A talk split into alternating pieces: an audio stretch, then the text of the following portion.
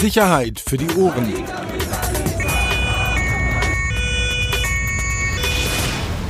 Der Podcast aus Berlin.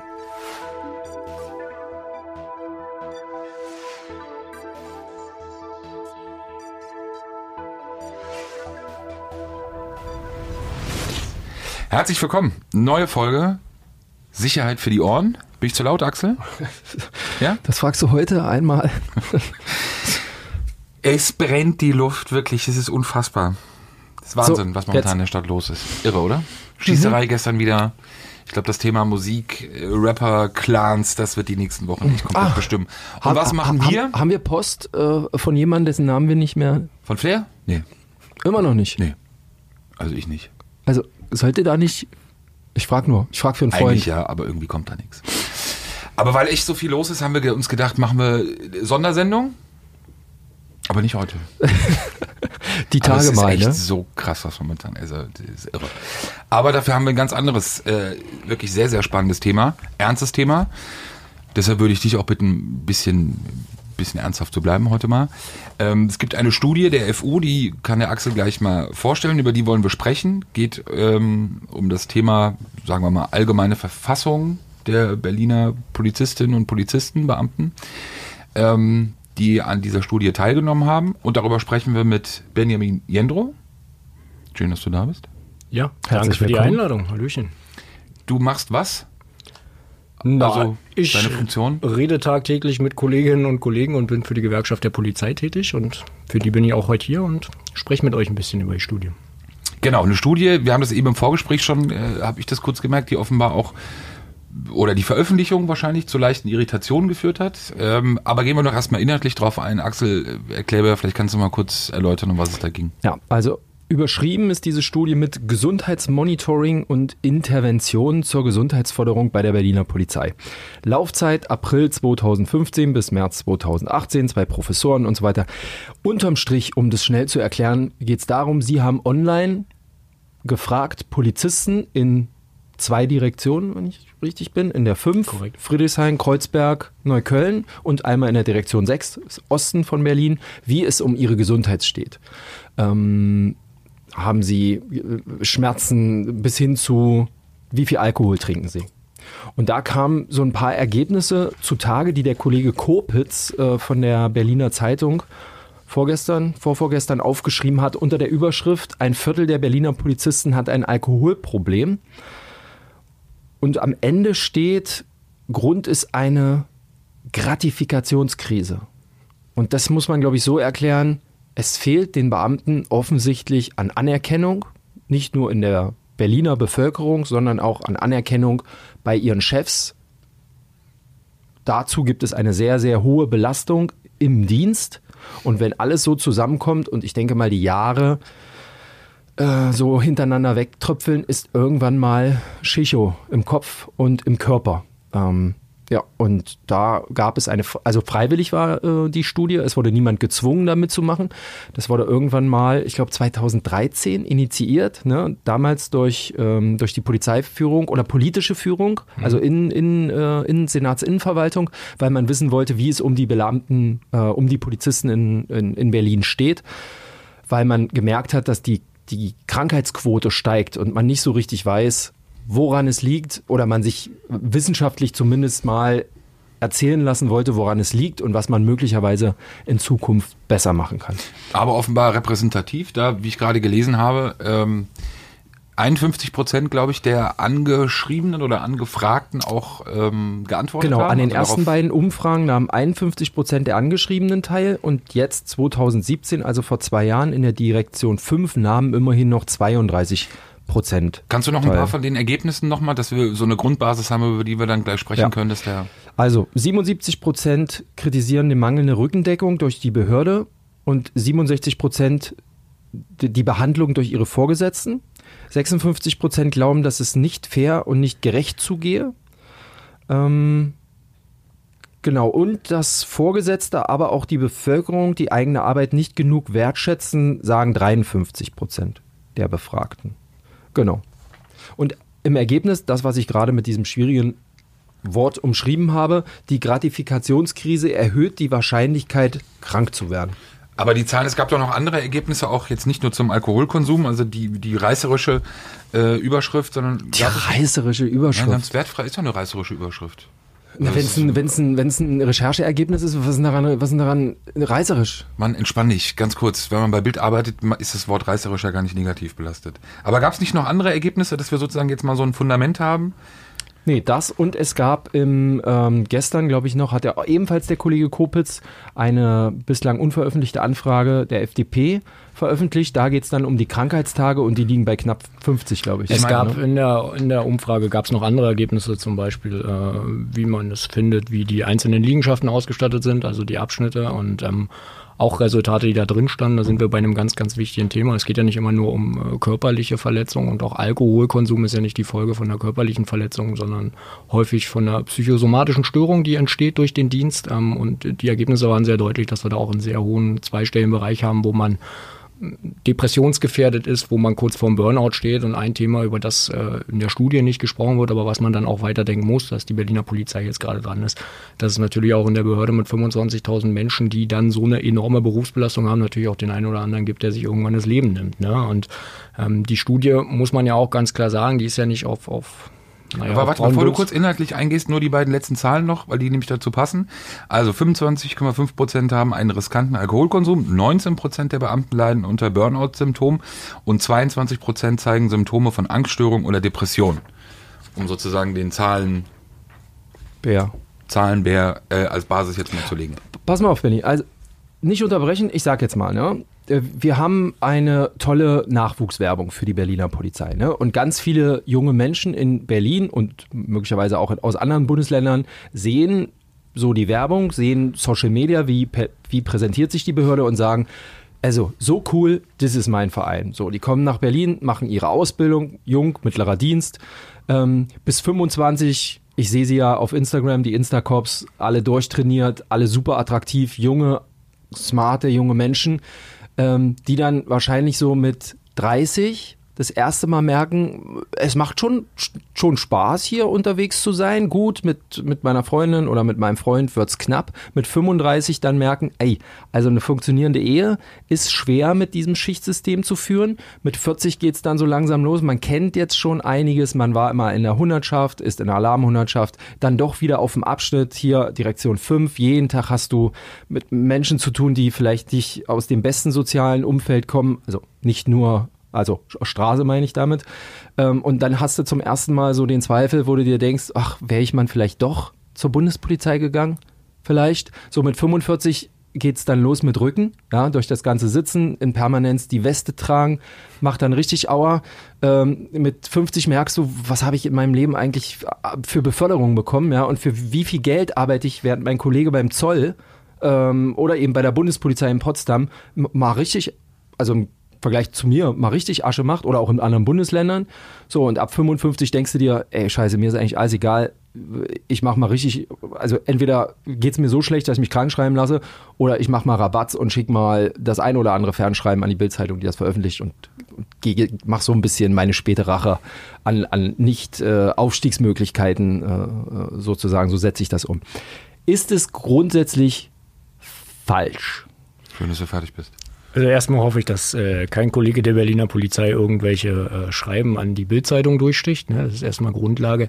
Ähm, du hast natürlich vollkommen recht mit all den Themen, die du ansprichst und die haben wir natürlich auch als GDP auf dem Schirm. Man muss ganz klar sagen, dass äh, diese Studie eben auch letztlich ja gefordert wurde, um Handlungsempfehlungen für die Zukunft zu treffen. Dass dort äh, bei der Teilnahme, wenn wir uns das anschauen, im Durchschnitt auch 20 äh, Berufsjahre schon auf dem Buckel waren. Und ähm, wir haben ein großes Problem, ist vollkommen richtig, gerade in der Altersklasse auch zwischen 45 und aufsteigend, weil das einfach auch die Kollegen sind, äh, die die Sparjahre hier erlebt haben. Ja? Also niemand, der jetzt in die Behörde kommt, beschwert sich über Besoldung oder beschwert sich über Ausstattung, weil in den letzten Jahren was passiert ist, muss man ganz klar sagen. In den ähm, letzten zwei Jahren seitdem? Nein, auch vorher schon. Also man muss auch, auch mal jetzt eine Lanze, auch wenn wir nicht immer so zufrieden, auch nicht mit dem alten Polizeipräsidenten, aber auch nicht mit dem alten Innensenator waren. Ähm, ein Andreas Geiser als jetziger Innensenator, wir hätten es schlechter treffen können mit einem Senator, keine Frage. Es ist sicherlich auch ein Vorteil, dass das äh, Finanzressort jetzt auch in der gleichen Hand ist wie das Innenressort. Ähm, Andreas Geisel profitiert aber auch, muss man ganz ehrlich sein, von Sachen, die Frank Henkel schon angeschoben hat. Ja, also wenn wir zum Beispiel an die Finanzierung von neuer Ausstattung von neuen Waffen reden, die waren ja schon im alten Senat vereinbart. Die wurden dann vorgezogen aufgrund des Anschlages auf dem Breitscheidplatz. Also da muss man ganz ehrlich sein. Ähm, und auch die Studie jetzt die Ergebnisse, die wir da vorliegen haben, wurde ja letztlich vom alten Senat beziehungsweise von der alten Polizeiführung angeschoben. Ähm, es ist so, dass es die ersten Ergebnisse ja schon gab. Man hat begonnen äh, 2013 in der Direktion 5, dann hat man es auf die 6 ausgeweitet, weil eben auch ein Ergebnis war, man müsste es auf andere Direktionen platzieren und jetzt 2017 hat man ja nochmal Ergebnisse aus der DIR 5 bekommen. Ähm, wir müssen uns mal anschauen, was in der Zeit passiert ist. Also man hat äh, die örtlichen Direktionen, weil eine Empfehlung war, man müsste die Aufenthaltsräume ein bisschen schöner machen und das Arbeitsklima ein bisschen schöner gestalten, hat man sie mit 50.000 Euro abgespeist. Also wir wissen, da kriegt man jetzt nicht viel für und wenn man die Liegenschaftenproblematik bei der Berliner Polizei kennt, dann machst du jetzt nicht alles schön. Zumal auch vieles über die äh, BIM ging, die Berliner Immobiliengesellschaft. Ähm, und da hat dann alleine der Bauzeichner schon die Hälfte des Budgets aufgefressen. Ne? Also da blieb nicht mehr viel übrig, war ein bisschen komplex, aber sonst ist ja an sich nichts passiert. Wenn wir jetzt wieder den Bogen ein bisschen zurückspannen, natürlich hat Besoldung und hat Ausstattung und hat Wertschätzung, ob nun durch Bevölkerung, Behördenleitung oder Politik, hat natürlich Auswirkungen auch auf deine Psyche. Ja? Wenn ich immer wieder auch versuche für die Sicherheit da zu sein und meinen Job gut zu machen und ich kriege keine Anerkennung in Form von Beförderung oder was auch immer, ähm, dann macht es auch was mit dem Menschen. Ja? Jeder braucht irgendwo seine Bestätigung und man muss halt auch ehrlichkeitshalber sagen, dass Polizistinnen und Polizisten in ihrer täglichen Arbeit nicht immer auf Menschen treffen, die zufrieden sind mit dem, was Polizei macht, ja, sondern eher das Gegenteil. So, und wenn du jahrelange Sparmaßnahmen hast, ähm, die Politik in Berlin nicht gerade eine ist, die komplett hinter der Berliner Polizei immer steht und stand, ähm, wenn du in dein Dienstgebäude gehst und das ist das marodeste Gebäude in der ganzen Straße, dann ähm, sorgt das auch dafür, dass du vielleicht nicht so eine Bindung hast. Ähm, wir haben jetzt, und das muss man dann schon auch dem neuen Insenator anmerken, wir haben in den letzten zwei Jahren massive Beförderungswellen gehabt, die gut sind. Ja, auch Beförderung ist ja eine Form von Wertschätzung, war vorher so nicht möglich, ist jetzt möglich und hat auch was gemacht. Deswegen wird vielleicht jetzt die Studie in der nächsten Direktion, wenn es dann fortgeschrieben wird, vielleicht auch schon zu besseren Ergebnissen führen. Wir müssen aber auch sagen, ähm, wenn ich das noch kurz ausführen darf, äh, wir müssen auch ehrlich sein, da hat zwar die Hälfte mitgemacht. Aber im Regelfall sind die, die schon abgeschlossen haben mit der Behörde, ja, die dann vielleicht eben auf, auf Krankmangel und nicht mehr zum Dienst fährt, weil sie keine Lust mehr hat, weil sie jahrelang außen vor war, die werden sich wahrscheinlich an der Studie auch gar nicht beteiligt haben. Also liegen die Werte vielleicht sogar noch etwas höher. Das muss man auch im Blick haben. Ähm, grundsätzlich das, was du angesprochen hast, ja, die kommen sehr motiviert hier hin und es ist sicherlich auch ein schmaler Grad, wenn wir über negative Sachen sprechen, weil dann vielleicht der ein oder andere sich nicht bewirbt. Aber wir haben eben auch 25.000 Leute jetzt in der Behörde und die beste Werbung, kann sich noch so schöne Kampagnen ausdenken, die beste Werbung sind aber die Beschäftigten. So. Und da müssen wir hinkommen, dass die wieder zufrieden sind. Da ist jetzt ein bisschen was passiert, aber wir haben noch viel vor uns. Aber bevor wir hier über Ursachen reden, lass uns mal wirklich kurz mal in der Realität bleiben oder in der Aktualität eigentlich ist doch diese Studie oder das Ergebnis dieser Studie, ob jetzt repräsentativ oder wie repräsentativ, mal dahingestellt, ist doch debakulös. So brauchen wir ja gar nicht irgendwie dramatisieren. Aber diese Zahlen, ganz kurz, diese Zahlen, äh, lassen wir auch kurz mal den Alkohol beiseite, nehmen wir mal den Rest. 19 Prozent Burnout, 22 Prozent Symptome von Angststörungen oder Depression. Also ohne Übertreibung, aber wenn ich das als Arbeitgeber, wenn ich das als Innenverwaltung, wenn ich das als Polizeipräsidentin, wenn ich diese Studie, die wird ja vorher intern bekannt gewesen sein, äh, kann ich ja nicht weitermachen. Also muss es ja irgendeine Art von geben, okay Leute, also klar, wir wissen alle, dass wir Probleme hatten, aber offenbar auch bei diesen Zahlen, also fast jeder vierte, jeder fünfte. Also ist ja auch irgendwann ein Sicherheitsproblem, wenn man mal ein bisschen das Ganze auch weiterdenkt und spinnt am Ende. Da kommen wir aber noch zu. Ähm, aber gibt es denn irgendwelche Erkenntnisse, weißt du was darüber, ähm, dass diese Studie jetzt auch nochmal in diesem Ergebnis oder durch das Ergebnis zu etwas Konkretem geführt hat, dass es konkrete Überlegungen oder Anschlusshandlungen eben auch zu dieser Studie gibt? Naja, es gibt ja Handlungsempfehlungen, die da drin waren. Das eine ist zum Beispiel eine Aufwertung der Sozialräume, das mit den angesprochenen 50.000 Protektionen, wo man jetzt nicht so viel machen kann. Das andere, was dort auch empfohlen wurde von der FU, ist ja eine Imagekampagne für den Job. Das ist ja passiert. Also aber das, das, aber das sind alles, alles Dinge, die das, ja sozusagen Das reicht natürlich noch nicht. Ja, man muss aber sehen, ähm, Axel hat es vorhin angesprochen, wie ist es, die kommen in die Behörde und dann erleben die Sachen. Ähm, das Problem ist, jeder, der sich als Polizist bewirbt, der weiß auch, dass Polizist eben oder Polizistin auch mit, mit negativen Erscheinungen verbunden ist. Wir wissen alle, ihr habt oft genug darüber berichtet, äh, dass der Personalkörper der Polizei nicht das deckt, was wir in der Hauptstadt brauchen. So. Und wenn das dazu führt, dass Leute eben äh, teilweise Dienstpläne verworfen werden, du also kein Sozialleben mehr hast, wo du das verarbeiten kannst, was du im Dienst durchmachst, dann erlebst du ganz viele Traumata in deinem Dienst, ja, sei es der Verkehrsunfall, sei es der sonst was. Ähm, und gerade wenn wir über Depressionen, über Burnout reden, ähm, du musst Traumata auch verarbeiten können. Wenn du das nicht mehr kannst, weil du ständig Schichtdienst machst und Schichtdienst macht irgendwann krank, wenn du deine Familie nicht mehr siehst und diesen Ausgleich nicht hast, dann geht irgendwann geht der Deckel zu. Und das Problem für die Behörde ist, das haben wir auch bei der Anerkennung nach dem äh, Anschlag auf dem Breitscheidplatz gesehen, auch bei der Feuerwehr wohlgemerkt. Das Problem ist, eine posttraumatische Belastungsstörung kann manchmal Monate später kommen, kann Jahre später kommen. Und das anzuerkennen ist nicht einfach. Wir sind ein scharfer Kritiker des äh, sozialmedizinischen Dienstes bei der Berliner Polizei. Da werden dann Kollegen betreut, die was Schlimmes erlebt haben. Die werden dann irgendwann wieder eingeführt. Dann gibt es dann Betriebseingliederungsmanagement, heißt das also BEM-Gespräche. Und dann geht man dahin äh, in die Radelandstraße und versucht so wieder den Weg zurück in die Behörde zu finden.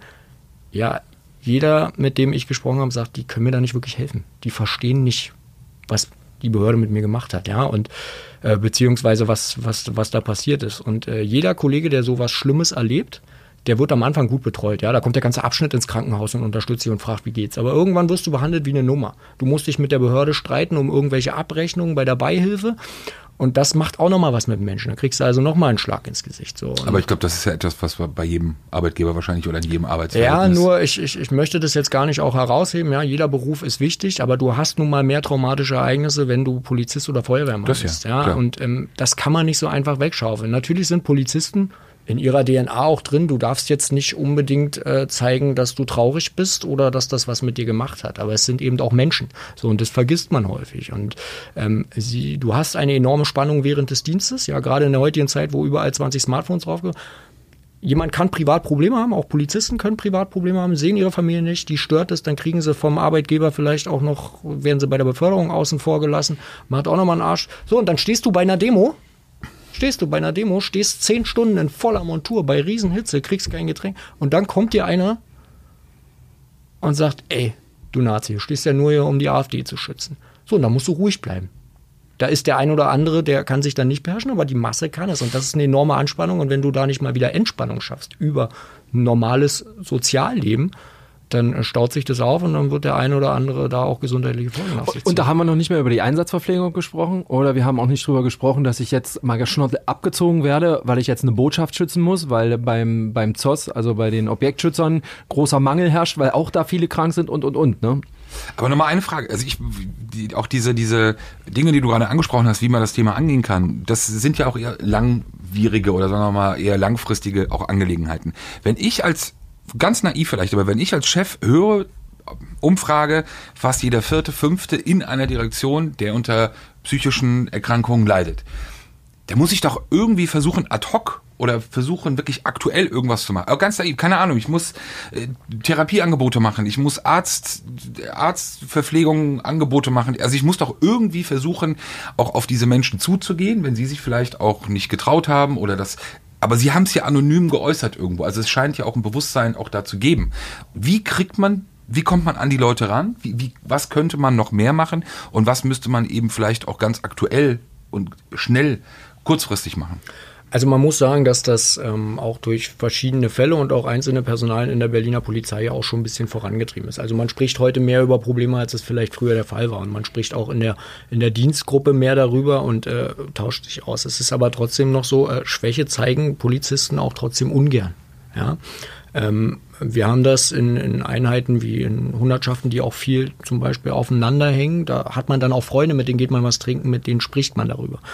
Aber du willst vielleicht auch als Kollege ja nicht immer deiner Führungskraft äh, das so mitteilen, weil du auch Angst hast. Vielleicht, okay, jetzt zeige ich Schwäche, jetzt bin ich beim nächsten Mal außen vor und er kann sich nicht auf mich verlassen. Und das ist ein grundsätzliches Problem. Ähm, nichtsdestotrotz ist als Arbeitgeber eher die entscheidende Frage, wie kommen wir dahin, dass es gar nicht dazu kommt ja, nur ein, für mich ist nicht nachvollziehbar, warum es gibt irgendeine Stelle, medizinische Abteilung, fünf Leute, jeder kann sich da hinwenden, kann sagen, habt ihr eine Idee, wie könnt ihr mir helfen? Es geht den Arbeitgeber ja auch nichts an. Wenn ich sozusagen eine Therapie mache oder wenn ich eine Betreuung irgendwie brauche, Also ohne diesen Weg dann über den Vorgesetzten, also ohne dass es dann auch vielleicht ein Thema wird. Das muss doch irgendwie möglich sein, das auch in so einer Behörde zu organisieren, dass ich einerseits die Anonymität auch habe, die mir auch zusteht, ob Polizist oder Normalbürger, ist ja völlig egal. Aber trotzdem ich das Gefühl habe auch, dass man sich darum kümmert, also dass ich aufgehoben Da gebe ich dir vollkommen recht. Wir wollen auch einen ordentlichen sozialtherapeutischen Dienst, der eben auch nicht nur fungiert, wenn es so gekommen ist, dass man in die Radelandstraße fährt und letztlich mit, mit Wissenschaftlern redet oder mit, äh, mit Doktoren, sondern dass wir auch eine Regelmäßigkeit drin haben. Das will im Übrigen auch die Feuerwehr. Ja, das kann zum Beispiel sein, alle fünf Jahre mal so eine Durchsuchung, damit es gar nicht erst zu so einer Störung kommt. Ähm, ich kann dir aber auch ein einfaches Untersuchung. Ja, Durchsuchung. Du hast gerade Durchsuchung naja, gesagt. das ist auch eine Also, Durchsuchung nee, der nee, nee, Nervenzellen. ja. Eine Durchsuchung der Nervenzellen. Vorsicht bei Durchsuchung ja, bei den Kollegen. Ne? ganz- Ich, na, nicht, dass das nachher zitiert wird, deswegen würde ich richtig. lieber Nein, kann aber gleich gerne. Ich meine Durchsuchung der Nervenzellen, ne? weil manchmal, manchmal weiß man ja auch gar nicht, was in einem schlummert. Ja, das kommt dann so plötzlich. Stehst du auf einmal neben dir. Posttraumatische Belastungsstörung ist eine Thematik, ist in den letzten Jahren aufgekommen. Ähm, was ich aber nochmal an einem Beispiel vielleicht festmachen will, weil ich gebe dir vollkommen recht. Wir müssen da letztlich besser werden. Die Behörde muss besser werden. Letztlich auch die Stadt muss Angebote schaffen, aber welche, die auch sinnvoll sind. Ähm, eine Personalie, Jürgen Röhr, Kollege, der 2003 in Neukölln angeschossen wurde, der mittlerweile nicht mehr in der Behörde ist, ähm, weil er einfach nicht wiederkommen konnte. Der ist äh, angeschossen worden von einem Amoktäter und gesundheitlich so beschädigt, dass er nie wieder in den Dienst zurückkehren konnte. Ähm, der hat mittlerweile eine Gruppe, die heißt Schusswaffenerlebnis. Ähm, die treffen sich immer am Rande von Berlin, so halbjährlich. Und da spricht man sowohl mit Seelsorgern, vor allem aber auch unter Kollegen. Da können sich Kollegen in einem geschlossenen Kreis austauschen darüber, über ihre Erfahrung. Und das hilft denen viel mehr. Es hilft denen mehr, weil sie ganz klar sagen, ich kann es keinem Doktor erzählen, der sich nicht in meine Lage versetzen kann. Der hat nie eine Waffe betätigt. Ja, also da sind Kollegen, die sowohl Opfer von Schusswaffengebrauch als auch Leute, die selbst äh, letztlich die Waffe abgefeuert haben. Und da tauscht man sich aus und da kriegt man mit, was noch mehr krank macht, ist gar nicht unbedingt der Vorfall an sich, sondern der Nachgang. Dieses Streiten mit der Behörde über Wiedereingliederung, ähm, dieses Streiten um irgendwelche Rechnungen. Ja? Manchmal geht es nur um 10 Euro und dass du irgendwann halt wie eine Nummer behandelt wirst. Ähm, man kann in gewisser Weise vielleicht Führungskräfte auch verstehen, weil die müssen ja trotzdem weitermachen. Also der Polizeidienst muss weitergehen. So ähm, und das ist sicherlich eine Thematik. Wenn ich die anspreche, dann hat es auch einen Grund. Da taten sich die Landesbehörden sehr, sehr schwer, das letztlich als Fortbildung anzusehen. Ja, da mussten, müssen die Kollegen für Urlaub nehmen, um an diesem Seminar teilzunehmen. Und das ist natürlich auch nochmal der nächste Nackenschlag. Deswegen muss ich sagen, wir müssen sowas viel mehr fördern. Es muss einen ernst gemeinten sozialtherapeutischen Dienst geben. Und ich finde, dass nicht überall, aber in, in einzelnen Bereichen ist die Bundeswehr vielleicht auch Vorreiter. Vielleicht sollten wir da auch mal gucken, weil da wurde ein bisschen mehr auf die Beine gestellt. Wo ist es denn besonders schlimm? Im Streifendienst, bei der Bereitschaftspolizei oder tatsächlich so bei Stabsmitarbeitern, die ja durchaus, da denkt man immer, die sitzen irgendwie im Büro oder so, ne? aber die können ja durchaus auch zerrieben werden. Ne? Wir erinnern uns in den Zusammenhang mit Amri ähm, an die Überlastungsanzeigen. Ähm, es war jetzt auch alles nicht so spaßig. Ähm, bei denen. Ne? Und die fahren jetzt nicht unbedingt jeden Tag raus. Aber so, aus deiner Erfahrung, aus, aus dem, was du an, an, an Informationen erhältst, aus Gesprächen, wo ist die Belastung besonders hoch? Ich persönlich glaube an den klassischen Streifendienst, äh, korrigier mich. Na, das glaubst du. Also interessanterweise ist wirklich die Bandbreite auch nach Dienststellen, nach örtlichen Direktionen, ähm, ist bei jedem was da. Ja, also ich meine, wir haben, ähm, hast selbst angesprochen, nach, nach Amri ging es im LKA mit Leuten und die Krankenquoten sind überall hoch. Man denkt immer in erster Linie, okay, Direktion 5, das ist besonders hart, weil da hast du eine hohe Taktung an Einsätzen. Aber es ist ja so, dass äh, gerade das Krankwerden, das kann dir eben auch passieren, wenn du in Hellersdorf eine Ruhestörung behandelst und dahinter steht einer mit einem Golfschläger und zieht dir eins über die Rübe. Ne? Und ähm, auch Bürodienst kann krank machen, wenn du eben diese Wertschätzung nicht bekommst, wenn du überarbeitet bist, immer was in dich reinfrisst. Ähm, häufig sind es die Sachen, also sagen wir mal so, wenn du draußen bist im operativen Dienst, Funkwagen fährst beispielsweise, ähm, setzt sich so eine Depression, so eine äh, Überlastungsstörung, setzt schneller ein. Ich glaube, dass es, ähm, wenn du im Büro bist, kommt sowas erst nach Jahren, da staut sich das mehr an. Ähm, du hast allerdings auch, und das muss man auch sagen, du hast halt im Funkwagendienst auch immer mal wieder ein positives Erlebnis, was dich wieder zurückholt. Ja, hilfst du einer Frau, was auch immer, die, die, äh, die gerade verletzt wird oder so. Was du im Stabsbereich vielleicht nicht unbedingt hast, weil du dann eher auch an längeren Sachen arbeitest. Ne? Ähm, ist aber auch immer so, dass es immer auch Aufgabe der Dienststelle von Vorgesetzten ist. Ja, auch einem Stabsmitarbeiter kann ich mal auf die Schulter klopfen und sagen, hast du aber gut gemacht. Das passiert aber nicht. Ja, dieser menschliche Umgang ist nicht unbedingt gut. Und du siehst aber auch, und da sind wir dann auch bei einem wichtigen Punkt, äh, Thema Wertschätzung und Anerkennung von Leistung, Du siehst in allen Bereichen, dass viele Kollegen auch ein Problem damit haben, dass sie für einen Papierkorb arbeiten. Und es ist eben nicht der, der immer nur was aufschreibt im Görlitzer Park, weil er einen nach Drogen äh, durchsucht hat, sondern es ist eben auch der, der vielleicht was für einen Innenausschuss vorbereitet, äh, eine Woche lang damit zu tun hatte, irgendwelche schriftlichen Anfragen zu bearbeiten und dann wird es gar nicht thematisiert. Ja, und letztlich ist es dann ja auch so, so prominent, dass in so einer Behörde wie der Berliner Polizei ja meistens auch nicht der oberste Kopf geopfert wird, sondern irgendeiner von den unteren Positionen, die letztlich ja naja, auch nur ihre Arbeit gemacht haben und das, was man ihnen gesagt hat. Habt ihr dieses Thema medizinische Betreuung äh, oder auch psychische Betreuung als, als größte Polizeigewerkschaft vielleicht auch etwas unterschätzt oder lange Zeit? Oder seht ihr euch da, was heißt Vorreiterrolle, aber oder seht ihr euch da gut aufgestellt? Naja gut, man muss in erster Linie sagen, dass der, der Einfluss, den die Gewerkschaft der Polizei ausüben kann, genauso wie, wie andere Interessenvertretungen auch, der ist natürlich nur ein bisschen begrenzt. Ja. Ähm, natürlich gibt's Klar, auch viele Gewerkschafter, die als Personalrat tätig sind, wo du viel machen kannst, da liegt es dann auch immer an einzelnen Personen. Ähm, es ist aber so, dass du oftmals auch als Personalrat und auch als Interessenvertretung natürlich an die Grenzen einer Behörde kommst. Ja, du kannst noch so oft Dinge ansprechen, was wir ja auch verstärkt tun. Ähm, wir versuchen auch immer vor allem was für die Kolleginnen und Kollegen zu tun. Das haben wir ja in Zusammenarbeit mit Bild beispielsweise auch nach dem G20-Gipfel gemacht, ja, wo vielen Kollegen, die dort verletzt wurden, wo auch in der Bevölkerung mal so ein bisschen Wandel vollzogen wurde, oh, okay, hier werden ja Polizisten angegriffen, war der G20-Gipfel, glaube ich, ganz markant. Da probieren wir schon unsere Sachen zu legen, aber ähm, klar, wenn es um strukturelle Sachen geht, da können wir als Gewerkschaft ganz oft was ansprechen. Das ist auch in den vergangenen Jahren passiert, ähm, gerade vielleicht ein bisschen lautstärker, weil wir sicherlich auch die Möglichkeit jetzt sehen, dass da in der Gesellschaft und auch in der Politik das Verständnis dafür da ist, da müssen wir was tun. Ja, die Widerstandszahlen gehen hoch, Angriffe auf Polizistinnen und Polizisten gehen hoch, sind auch Menschen und wir brauchen die. Ähm, aber sicherlich hat auch die Gewerkschaft der Polizei in den letzten Jahrzehnten nicht alles richtig gemacht. Und manchmal hätte man vielleicht ein bisschen lauter sprechen müssen.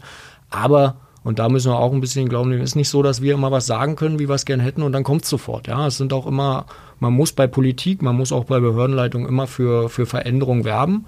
Und da müssen wir auch sagen, das ist halt auch ein großer Tanker, den du nicht so leicht bewegt bekommst. Eine Frage, also um nochmal auf die Vorgesetzten und das Lob zurückzukommen. Also einer der Gründe aus deiner Sicht halt auch äh, eine Führungskultur, wie sie sehr, sehr oldschool ist.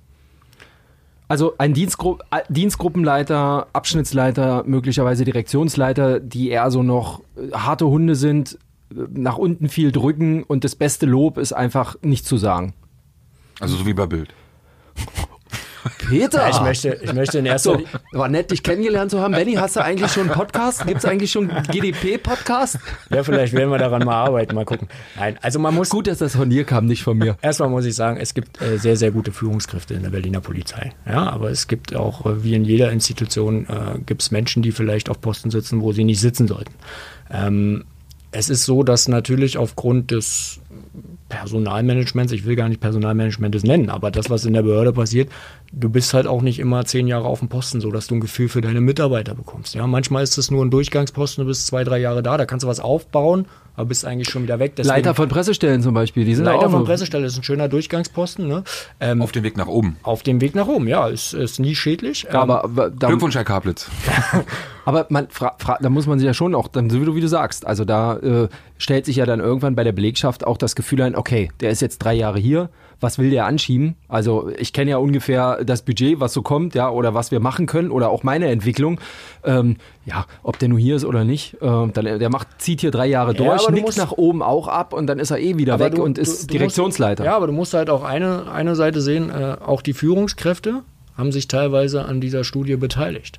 Also Ach so, auch die. okay. Hm. Ja, es sind ja nicht nur die. Ist die nicht nur der mittlere Dienst Nein, irgendwie? natürlich Okay. nicht. Also wenn die Hälfte der Direktion ist, gehe ich davon aus, dass da auch Führungskräfte dabei waren. Okay. War ja für die auch offen. So und dann musst du immer sehen, mal abgesehen äh, von Frau Slowik, die ja unter Herrn Geisel steht, aber hat ja jeder auch einen, der noch über ihm ist. Ja, und äh, ich bin mir auch sicher, dass auch nicht jeder unserer äh, sechs örtlichen Direktionsleiter hundertprozentig zufrieden mit der Führung ist. So, ja, äh, würde man vielleicht nicht sagen, aber ähm, es ist halt so, dass Moment, mit der Führung von Frau Slowik oder vom Innensenator? Naja, sowohl als auch. Also ich glaube, jeder, der einen über sich hat, da werden nicht immer alle alles toll finden. So, ja, und so ist es, naja, so ist es, wenn ich Abschnittsleiter bin, bin ich vielleicht nicht immer mit meinem Direktionsleiter zufrieden, ja. Teilweise, wenn ich Dienstgruppenleiter bin, bin ich nicht mit meinem Abschnittsleiter zufrieden. Also es wird immer, immer da, wo Menschen sind. Wichtig ist, dass mehr miteinander kommuniziert wird und wenn ich sage, dass eine Führungskraft manchmal vielleicht nur ein Jahr da ist und dann auf einen anderen Posten kommt, ja, ähm, dann kannst du auch nicht so die Nähe zu den Kollegen ausbilden und hast das vielleicht auch gar nicht auf dem Schirm, weil du ständig nur bei irgendwelchen Gremien rumrennst. Wenn dann noch dazu kommt, dass Kollegen sich nicht immer so öffnen und nicht immer alles sauber ansprechen, weil wir schon auch, auch wenn wir sagen, wir sind moderner geworden, wir sind im Jahr 2019, äh, die Behörde ist auch nur bedingt kritikfähig. Also du musst dir schon überlegen, auch als junger Mensch, äh, was sage ich hier, weil du brauchst auf dem Weg in der Berliner Polizei, kann es noch so gut sein. Wenn du keine Förderer hast, dann kriegst du eine schlechte Bewertung, dann kannst du es nicht Also- also das ist an- natürlich überall so. Nein. Also ich, ganz ehrlich, und ich glaube, wir müssen da echt auch ein bisschen aufpassen, auch so bei der Wahrnehmung draußen. Ich sehe das nämlich ein, echt ein bisschen an einer Stelle anders. Ich glaube, dass das keine exklusiven Probleme der Berliner Polizei sind, sondern ich glaube, dass also diese Bereiche. habe ich auch nicht gesagt. Nee, nee, ich sage nur, ob bei, der, bei dem Thema Wahrnehmung, das wollte ich nämlich, oder da wollte ich nämlich drauf hin. Ähm, das ist nämlich für mich so, ein- so ein bisschen so eine Phantomdiskussion, so von außen, was diese Wahrnehmung in der Gesellschaft oder beim Bürger angeht. Ähm, ich gebe dir recht, dass es natürlich, gerade in einer Stadt wie Berlin, auch in eigenen Bereichen oder in eigen, einigen Bezirken, hast du natürlich ein massives Autoritätsakzeptanzproblem, was Berliner Polizistinnen und Polizisten angeht. Aber auch jede Umfrage, also sonst in der Gesellschaft, welche Berufsgruppen haben, haben das meiste Vertrauen Aber oder wir nicht. schenkt man das meiste Vertrauen? Also tauchen wir gar nicht auf. Podcaster sind jetzt auf Aber, eins, hab äh, Polizei und Feuerwehr da oben. Also ich glaube, diese, diese, diese, diese Diskussion bei dieser Wertschätzung draußen, ich verstehe oftmals so wirklich gar nicht, woher die kommt. Ich finde, man muss schon nämlich auch dann ein Stück weit trennen, die sehen nicht alles nur Berlin, deutschlandweit. Und ich wundere mich manchmal auch in, persönlichen Gesprächen mit Beamten, die ich kenne, w- was, was denn, also woher kommt das denn bei dir? Du hast ja jetzt gar nicht auch so den krassen Bürgerkontakt, also jeden Tag, dass du auf der Straße irgendwie äh, angeschnauzt wirst. Versuch, hast du eine Erklärung dafür? Ja. Siehst du es ganz Ja, anders aber ich, oder? kann ich dir sagen. Also natürlich habt auch ihr beispielsweise Vorgesetzte und ihr kriegt auch nicht immer Wertschätzung. Aber du schreibst einen Artikel, bist an einer tollen Geschichte dran und siehst am nächsten Tag deine Klickzahlen. Ja, einfaches Beispiel. Oder ihr macht einen Podcast und seht, oh, funktioniert gut, habt ihr irgendwann mal was vorgeschlagen, ihr konntet das ausweiten, jetzt ist das Büro hier ein bisschen größer geworden, alles schön und gut. Ein Polizist hat das nur bedingt. So, und dann stelle ich dir mal ganz klar die Frage, schaut auf eure eigenen Medien, ähm, wie oft macht ihr positive Geschichten über Polizei? Mal abgesehen davon, dass die Pressestelle auch nicht so viel möglich macht, aber es ist ja eine andere Baustelle. Und wie oft steht Polizei negativ im Licht? Ja? Ähm, was ist denn jetzt da rausgekommen, zum Beispiel bei der Schlagzeile der Berliner Zeitung, über die wir gesprochen haben? Da steht nicht drüber, jeder Fünfte steht kurz vor Depression, sondern da steht Alkoholproblem, weil es sich auch besser verkauft. Ja, keine Frage. Aber du kriegst weniger Bestätigung für das, was du machst, als es vielleicht in anderen Berufsgruppen gut ist. Ja, bin ich äh, Friseur und schneide jemanden Haare gut, dann kommt er beim nächsten Mal wieder. Ähm, wenn ich Polizist bin und ich nehme einen Drogendealer fest, dann kommt er beim nächsten Mal wieder. Das ist jetzt aber nicht schön für meinen Job, ja, weil ich weiß, okay, na gut, ich kann den Platzverweis erteilen und egal wie viel Gramm Cannabis der dabei hat, der ist am nächsten Tag eh wieder hier. So, das heißt, du kriegst gar nicht diesen, diesen regelmäßigen Feedback, den du in anderen Jobs hast. Bist du im Handwerk tätig, holst du dir deine Bestätigung, wenn du äh, die fertige Tischbank gezimmert hast. So, ja, und ähm, schreibst einen Artikel und der wird gut gelesen. Umso dann- wichtiger ist doch Führungsverhalten. Umso wichtiger ist doch, dass ein Chef Ja. sagt, äh, du hast in dem Fall wirklich, du hast den festgenommen zum zehnten Mal. Ich anerkenne das, dass du da dran bleibst an dem Fall. Finde ich. Also da muss, glaube ich, mehr auf die Führungsperson oder auf, ich Ja. weiß ja nicht, inwieweit da gefördert wird bei der Berliner Polizei. Ich kenne mich da wirklich Ja, nicht aus. halt- Aber gibt's da regelmäßig Seminare, wo man dann auch mal sagt, ey Leute, wir sind halt nicht mehr 1980 oder 1990. Natürlich gibt es Ähm, Führungskräftetraining und ich muss auch ganz klar sagen, dass ich ja definitiv eine Entwicklung in der Behörde auch wahrnehme. Ja, auch alles, was jetzt reinkommt in die Berliner Polizei, das macht die nicht nur vielfältiger, was die Nationalitäten angeht, sondern es sind ganz andere Interessen. Ja, die neue Generation bringt halt eine sehr große Technikaffinität mit rein. Und genauso ist es natürlich auch bei Führungskultur. Die heutige Generation, die ist weniger auf diesem hierarchischen. Das ist eher eine flache Hierarchie. Wie weit äh, wichtig oder wie in, inwiefern ist eine Frau an der Spitze einer solchen Behörde dafür wichtig? Oder ist es egal? Mal unabhängig davon, äh, dass Frau Dr. Slowik eine Frau ist, ist sie jemand, der von außen gekommen ist. Was, glaube ich, auch nicht unwichtig war. Ja? Jemanden von draußen zu holen, der mal raufguckt, weil ich habe ja vorhin gesagt, das ist ein Tanker. Wir haben hier eine Behörde von 25.000 Leuten. Es ist auch schwieriger, als es einen Betrieb zu führen mit fünf Leuten. Ja? Da kannst du Wertschätzung schneller mal machen. Wie oft haben denn die Kollegen die Chance, Frau Slowik mal zu sehen? Haben sie ja gar nicht. So, Frau Slowik wird in den Medien ähm, aber auch nicht dafür eingeladen, dass sie sagt, ich danke all meinen Kollegen, sondern sie wird dann zu Kriminalfällen oder so besprochen. Ne? Das heißt, sie haben gar nicht diesen persönlichen Kontakt. Umso wichtiger ist es natürlich, dass auch die oberste Spitze, aber auch auf Führungskräfteebene weiter unten, immer wieder auch Dank geäußert wird. Und da sind wir jetzt wieder beim Innensenator. Der Innensenator äußert sehr oft seinen Dank. Und der Innensenator ist auch ein anderer als der vorherige. Wenn Sie Herrn Geisel, wenn, wenn ihr Herr Geisel mal bei Termin erlebt, der schüttet jedem die Hand. Ist egal, ob das ein Angestellter vom ZOS ist, ist egal, ob das ein Polizeivollzugsbeamter ist, der auf dem Funkwagen sitzt oder einer aus dem höheren Dienst. Der schüttelt jedem die Hand. Das ist ein respektvoller Umgang. Das ist aber definitiv in den letzten Jahrzehnten nicht immer so gewesen.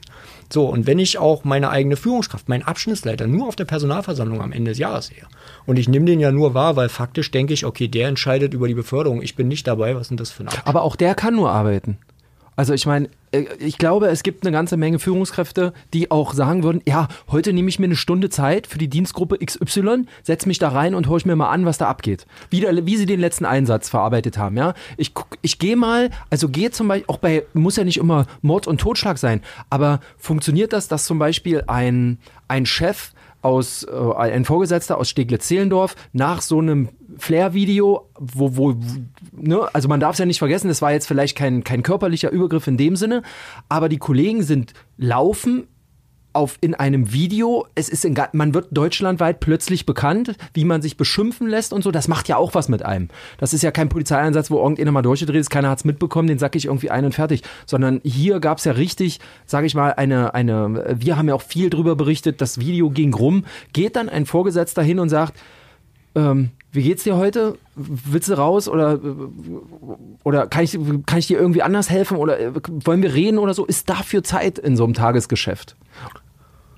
Gut, ist immer die Frage des Tagesgeschäfts, wie priorisiere ich? Ähm, ich kann es jetzt in dem konkreten Fall nicht sagen, ob das erfolgt ist. Ich sehe aber schon mit, dann meine ich mit dem Wandel, äh, es kommt zunehmend auch bei Führungskräften an, den engeren Kontakt zu suchen, ja, in ihren Dienstgruppen. Das heißt, es gibt schon viele Führungskräfte, die dann auch offen mit ihren Leuten drüber sprechen. Aber selbst wenn du jetzt mit jungen Kollegen sprichst, die auf dem Funkwagen beispielsweise sitzen, ähm, das merkst du schon im Praktikum, wenn die sich dann irgendwann entscheiden müssen, wo die hin. Ja, ich hatte einen guten Dienstgruppenleiter, nee, ich habe einen völligen Vogel als Dienstgruppenleiter. Also das hängt halt immer an Menschen.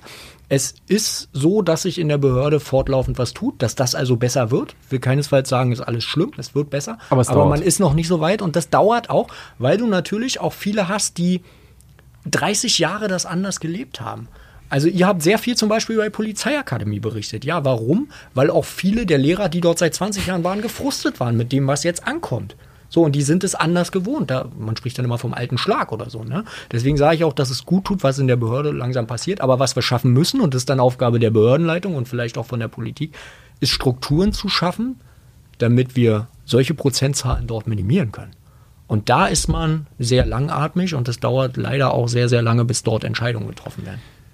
Was sich ja definitiv in den letzten Jahren geändert hat, du hast ja früher auch, warst ja auch Journalist, also weißt es ja auch aus, aus eigener Tätigkeit.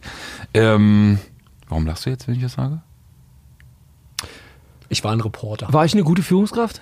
Oh Gott. Entschuldigung, wir sind ja bei dem Thema. Ich kann ja mal nachfragen, vielleicht bin ich Nee. genauso ein Arschloch Das gewesen. kannst du ja nach dem der ihn Seminar hat allein. Entschuldigung, aber ist, Was willst du denn jetzt hören? Was ist, na, kann ja sein, dass er sagt, nee, Axel, du bist zum Beispiel genauso ein Beispiel dafür. Mir ging es da einer Ja, Geschichte, ihr hast du danach- mich alleine danach gelassen. Ja, aber ich glaube, dann wäre ich nicht hier. Ne?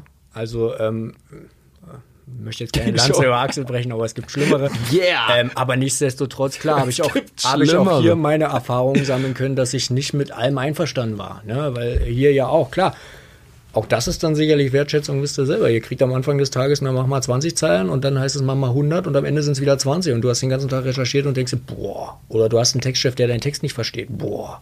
Denkst du dir auch, ist doof, ne? Aber, äh, was war deine Frage? Ja, konnte ich ja noch gar nicht stellen, weil Kollege Lier ja äh, die persönlichen Dinge hier im Vordergrund stellen Entschuldigung, wollte. dass ich hier in einem Podcast Nein, mitmache, wo man ich- spricht. Reiß dich mal zusammen, hast du zu Hause Redeverbot oder was? Das ist ja Wahnsinn. So ähnlich. Was sich wirklich verändert hat, ist ja die Art und Weise, wie über Polizei an sich berichtet wird in den letzten Jahren. Ich finde das ähm, jetzt auch mal ganz wertfrei gesagt. Es ist ja schon so, meine Wahrnehmung, dass du viel mehr Berichterstattung zu Themen hast, eben auch Polizeiversagen. Ich re- rede jetzt mal in Überschriften, Polizeiversagen, Thema Polizeigewalt. Ähm, ich nehme es so wahr, dass es von, von vielen Kollegen deutlich häufiger aufgegriffen wird als in der Vergangenheit. Mein Eindruck, und da bin ich aber bei diesem Thema kritikfähig, was, was du auch vorhin angesprochen hast, wie kritikfähig ist eine Behördenleitung. Mein Eindruck ist oftmals, dass Polizisten an sich ein ganz großes Problem mit Kritik haben. Äh, Das muss jetzt gar nicht mal so sehr dann der eigene Fall sein. Und ich will jetzt auch gar nicht auf das Thema Chorgeist, weil das ist deutlich zu weit. Aber diese Kritikfähigkeit wirklich im eigenen Umgang. Ich finde da manchmal Twitter so ein recht gutes, recht guten Parameter, wenn du Berichterstattung siehst beim Thema, ob es jetzt Fußball, äh, Polizeigewalt ist oder der Fall Jarro, äh, Thema Polizeigewalt. Und ich habe oftmals den Eindruck, wenn ich die Reaktionen dann sehe, das ist dann immer so eine Abwehrhaltung. So, das ist so eine, so eine abwehrende. Siehst du es ähnlich? B, glaubst du, wenn ja, woher das kommt? Oder wie ist deine Meinung? Ich sehe es äh, ehrlich gesagt überhaupt nicht ähnlich. Ich glaube, dass äh, wir generell als Menschen in unserer heutigen Gesellschaft weniger kritikfähig sind, weil wir uns auch nicht mehr mit Kritik auseinandersetzen. Ja, du hast Twitter selbst angesprochen. Ähm, ich glaube, dass wir aufgrund der Digitalisierung und der technischen Möglichkeiten heute wird viel mehr äh, online im Social Media oder in WhatsApp diskutiert. Da kann ich mich aber auch jederzeit rausnehmen. Ich muss mir nicht mehr die Argumente einer anderen Person anhören. Ähm, wir müssen auch sagen, du sagst, Polizisten sind da besonders empfindlich. Ähm, wenn ja ein Video zeigt von einem Polizisten, der falsch gehandelt hat, ist ja auch manchmal nur ein Ausschnitt, vielleicht hat er auch richtig gehandelt, hat man nur nicht gesehen, ähm, dann entstehen ja auch immer gleich Generaldebatten über Polizeigewalt. Ähm, genauso wenig ist es richtig zu sagen, die Medien. Ja, also wenn ich einen Artikel von Axel Lier schlecht finde oder von Peter Rosberg, dann kann ich sagen, Axel Lier schreibt da Mist. Aber dann heißt es gleich die Medienberichterstattung oder die Medien sagen. Ne?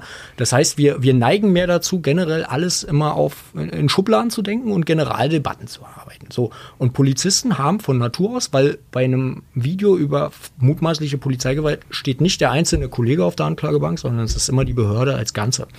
So, ähm, beziehungsweise die Berliner Polizei. So, und äh, das ist immer, das haben wir aber auch in der politischen Diskussion, du musst halt Extreme einnehmen. Ja, also du redest nicht darüber, es war ein Fall, wo ein Polizist einen Menschen geschlagen hat oder irgendeine Polizeimaßnahme sehr gewalttätig war, sondern wir haben sofort eine Generaldebatte über Polizeigewalt, die dann auch vom Politischen entweder in die eine Richtung oder in die andere Richtung komplett verworfen wird. Du hörst ja die Grautöne nicht mehr. Ja, genauso jede politische Debatte, du hörst irgendwie das eine Extrem oder das andere Extrem. Strukturelle Polizeigewalt, sage ich, ne? Das hatten wir auch mal ja, das ist, Thema. Also Absolut, ja. Es ist richtig, dass wir auch Probleme mit Rechtsextremen in Polizeien haben. Ja, ist vollkommen also, richtig. Alles andere wäre auch naiv. So, Also, ja, aber deswegen gleich zu sagen, wir haben ein rechtsextremes Netzwerk. In der Berliner Polizei möchte ich das so und so völlig verneinen, weil ich glaube, in Berlin könnte man gar nicht unterm Deckel halten. Dafür sind die Polizeijournalisten hier viel zu gut vernetzt, es würde alle draus kommen. Aber natürlich können wir uns nicht davor verschließen, was beispielsweise in Hessen passiert ist. Und das gibt es. Und es gibt auch den einen oder anderen in der Berliner Polizei, der eine politische Denkweise hat, die mehr als grenzwertig ist. Natürlich gibt's die. Brauchen wir gar nicht drüber reden. Und Social Media hast du selber angesprochen. Auch wir als Gewerkschaft der Polizei sehen viele Kollegen, die vielleicht auf den ersten Blick gar nicht als solche erkennbar sind, die sich aber sehr grenzwertig äußern, wo man sich dann fragt, Leute, habt ihr eine Waffe auf, also ihr habt eine Waffe in der Hand, ihr habt einen Eid geschworen und ihr habt einen Berufsethos und den verwerft ihr. Ne? Also deswegen gebe ich dir da schon recht, dass Polizisten nicht unbedingt immer kritikfähig sind, aber die Gründe dafür sind auch klar und sie sind da nicht anders als andere Teile der Gesellschaft. Und es sind auch Menschen. Gebe ich dir völlig recht. Also die Grautöne, das, äh, da hatte ich gestern noch ein privates Gespräch. Grautöne völlig weg. Lass mich noch mal einmal auf diese Studie eingehen. Ähm, sind diese Zahlen nicht auch wirklich ein Sicherheitsproblem? Also jetzt mal, du hast gerade gesagt, gewisse Leute oder Beamte, die haben auch eine Waffe. Wenn ich die Zahlen hier sehe, also weißt du, so als Otto Normalverbraucher, wenn ich jetzt irgendwie mit dem Thema nichts zu tun hätte und ich würde die Zahlen so lesen, weiß nicht, meine Schwiegermutter und äh, ich glaube, da würde auch so ein Gedanke irgendwie kommen, bei der, bei der Masse, inwieweit das ein Sicherheitsproblem sein kann. Also gerade Alkohol, ne? Machen wir uns nicht vor. Wir hatten öfter ja auch schon eine relativ große Berichterstattung über Zwischenfälle, ne? Ähm, Stichwort Grunerstraße, ob das dann so war oder nicht, aber auch da soll ja bei der Fahrt eines Polizeibeamten Alkohol im Spiel gewesen sein, ist ja bis heute immer noch Thema auch ähm, äh, bei uns. Und die Frage ist halt dann wirklich, Moment mal, 25 Prozent, jeder Vierte, hm, kommt also nach dem Dienst gefrustet nach Hause, will sich irgendwie wegblasen und macht das am Anfang mit einem Glas Rotwein einmal in der Woche und am Ende ist es irgendwie jeden Abend das Bier und dann möglicherweise noch was Härteres, weil er sonst gar nicht mehr abschalten kann, weil er möglicherweise sonst auch gar nicht mehr schlafen kann einfach. Ähm, da gebe ich Rossi vollkommen recht. Ist das dann irgend und so einer trägt halt eine SFP 9 irgendwie an der rechts oder links, ne? Wenn er sie denn schon hat, ja. Ähm, generell ist es natürlich ein Problem und wir sind dann wieder bei den Führungskräften. Ja? Also was auch durchaus schon passiert, ist kein Geheimnis. Es kommt auch mal der ein oder andere äh, leicht alkoholisiert zum Dienst und dann ist es Aufgabe äh, der Kollegen oder auch äh, des Leiterführungsstabes oder was auch immer, dann zu sagen, oh, so, geh mal lieber nach Hause. Und Aber es das sagt auch, sich so einfach. gibt auch Leute, die, die pusten lassen. Ähm, ich wäre trotzdem ein bisschen vorsichtig. Also ab wann ist ein Alkoholkonsum ein Problem? Wenn ich regelmäßig trinke, wenn ich zwei, drei Tage in der Woche trinke, dann möchte ich die Umfrage auch gerne mal in der Gesamtbevölkerung haben. Ne? Also dann sollten wir sehr, sehr vorsichtig sein. Ähm, und dann müssen wir auch auf andere Berufsgruppen schauen. Also ich will nicht wissen, wie viele Ärzte in Krankenhäusern äh, Mittel nehmen, um nachts wach zu bleiben, um so eine Schicht stemmen zu können. Es ist so, ja, es ist, naja, weiß ich nicht, müsst ihr bewerten, aber es ist so, äh, Schichtdienst macht krank.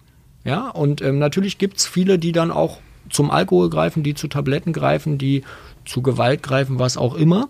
Ähm, und das ist nicht gut. Und es ist Aufgabe der Behörde, dort reinzuschauen. Was ich nur wahrnehme, und da bin ich ganz ehrlich, dieser ominöse Korbgeist, der immer so publiziert wird, den sehe ich nicht, ehrlich gesagt. Also ich kriege eher mit, dass ähm, Kollegen ihren die im Funkwagen zusammensitzen, dann mal sagen, oh, ja, hast du aber ein bisschen überreagiert, das werde ich jetzt mal deinem Chef melden. Und ich sehe auch zunehmend, das war früher vielleicht nicht immer so, aber Kollegen, die nachts auch mal einen Autofahrer anhalten, der sich als Kollege ausweist, schreiben die trotzdem auf. Also ich sehe da eher, dass Ganz kurz, Bewegung schreiben Sie trotzdem auf, ist schon so ein gefühltes, es gibt ja irgendwie doch einen Chorgeist, weil natürlich musst du ihn aufschreiben.